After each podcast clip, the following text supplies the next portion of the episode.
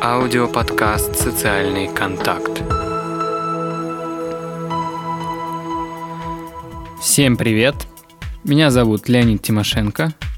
Я психолог, консультант по семейным межличностным отношениям и ведущий подкаста «Социальный контакт». Сегодня в нашем эфире мы поговорим о том, что же удерживает нас от изменений – очень часто бывает, люди приходят на консультации и говорят, я хочу избавиться от... И дальше списком. От своей неуверенности, хочу избавиться от конфликтов в семье, хочу э, избавиться от страхов, хочу избавиться от жертвенной позиции, хочу, наконец, э, стать более ответственным в жизни, более взрослым и так далее – и э, когда человек об этом говорит, желание звучит абсолютно искренне. Мы правда этого хотим. Но в чем проблема? Почему иногда получается так, что мы измениться хотим, но не меняемся? Почему иногда нам нужна помощь другого человека и даже больше? Даже когда у нас есть эта помощь, мы все равно не всегда следуем этим советам, рекомендациям, каким-то действиям и так далее. Вот важный вопрос. Да? Почему так происходит? Ну, на самом деле ответ очень прост. Все потому, что у каждой проблемы есть свои плюсы. Может быть, звучит немного парадоксально, как это так, у проблемы могут быть плюсы, но они есть. В психологии это называется вторичные выгоды. То, что удерживает симптом – Расскажу на примере курения. Обычно это самый простой для понимания пример вторичных выгод. Вот ребенок, допустим, там 15-16 лет, решил попробовать покурить. Что им движет? Что такого в его голове происходит в этот момент, что он решает, а, не попробовать ли мне?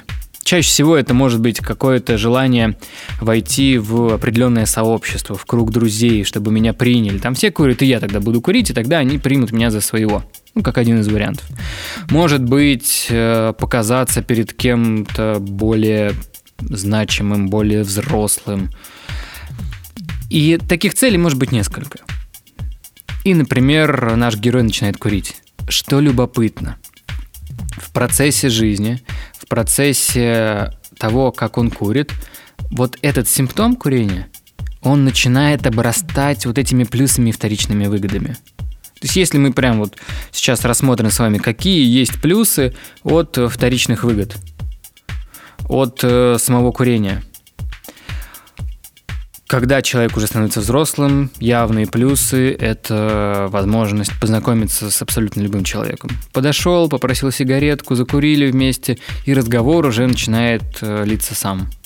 Или человек приходит в новую компанию, там курят. Автоматически достаем сигарету и начинаем курить. И тоже вроде бы уже свой, как будто бы уже какое-то время знакомый, потому что делаем похожие одинаковые действия. Если сказать, например, про работу, то курение – это, по сути, официальные перерывы в работе. Потому что человек может всегда сказать, ой, пойду-ка я покурю.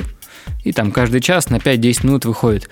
Люди, которые не курят, попробуйте сказать, у меня сейчас перерыв на 5-10 минут, я буду там гулять по офису или пойду подышу свежим воздухом. Э, это воспринимается очень неадекватно. А если человек курит, то это абсолютно нормально. Аудиоподкаст «Социальный контакт».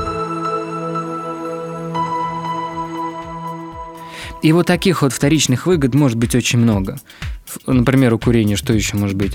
Там, показаться взрослым, поддержать какой-то свой статус, познакомиться, успокоиться. Причем успокаивает не столько курение, сколько само действие. А, и так далее. Таких действий может быть очень много. И если с курением эта вещь достаточно очевидная, то, э, например, конфликт в отношениях, в семье, это какие тут могут быть вторичные выгоды? А они есть. Иначе бы не было самого конфликта. Потому что какой-то момент, когда пара доходит до э, конфликта, получается, что все предыдущие варианты действий уже исчерпаны. И они не показали своей эффективности. И вот она вам одна из вторичных выгод. Это способ э, решить какую-то проблему. Может быть, э, быть услышанным.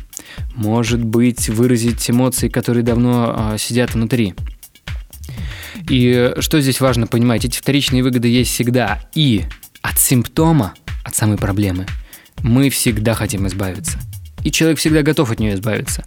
Но он не всегда готов избавиться от вторичных выгод. Они приятные, они хорошие, они позитивные, они классные, они здоровские. Пусть не самым приятным, не самым э, полезным способом, но они есть. Например, э, если в отношениях есть такая ролевая игра, там, тиран и жертва. Вот жертвой быть очень полезно. Очень классно и очень здорово. Ты все время не виноват. Виноваты другие. Ты все время белый и пушистый, а вокруг плохие все, кроме тебя. И это очень полезно, потому что не надо делать никаких действий. Важно просто показать, кто на этот раз виноват. И, и очень часто бывает, что если есть какая-то предпосылка к тому, чтобы а, стать жертвой, то это место очень быстро занимается. Такое вакантное, а, медом помазанное место. Огромная вторичная выгода жертв в том, что они могут не брать ответственность. Сознательно мы можем сказать, как так не брать ответственность, а как же жить, да, мы же взрослые люди, надо брать ответственность за свою жизнь. Ну, с одной стороны, да. С другой стороны, профессиональные жертвы всегда найдут тех людей, которые э, могут им помочь. И тогда получается, что, например, в психологической работе с такими людьми э, бывает непросто. Потому что даже если человек понимает, ну да, он играет жертву, ну да, он не берет ответственность, ну да, вроде бы там это там более детская позиция, чем более взрослая. А я не хочу, а мне хорошо, а мне комфортно. И здесь тогда мы подходим к такому вопросу, что нет вот, знаете, вот в психотерапии, вообще в психологии понятия хорошо-плохо – все рассматривается в зависимости от контекста. И быть жертвой хорошо, потому что вроде бы все вокруг тебя само как-то реализуется. Но если нужно сделать что-то самому, то становится не очень просто. Может быть, человек не привык. Или он боится ошибок, боится того, что у него не получится, боится, что его будут оценивать и оценивать плохо. И тогда это уже более взрослая позиция взять на себя ответственность и пройти через это на словах звучит очень заманчиво и очень э, уверенно, понятно, решительно. Но когда дело доходит до непосредственно действий, человек говорит, ой, что-то мне как-то не очень хочется. Может быть, завтра. Такое любимое слово, прекрасное слово «завтра». Все дело во вторичных выгодах. Они будут оттягивать э, человека обратно, будут оттягивать изменения, и тогда важно понимать и осознавать их.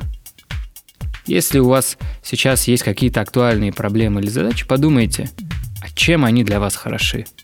Иногда полезно подумать даже, э, поискать разные синонимы вопроса, чем полезно. Ну, например, если бы э, вам нужно было продать вторичную выгоду э, и сам симптом другому человеку. Что бы вы сказали? Как бы вы продавали? Обычно, когда мы задаем такую рамку, думается намного легче. Подумайте над тем, куда бы вы еще и где бы вы хотели еще измениться, и что вас удерживает от этих изменений. С вами был Леонид Тимошенко. Услышимся в следующих кастах. Этот и другие выпуски подкаста «Социальный контакт» можно скачать на сайте leonidtimoshenko.ru.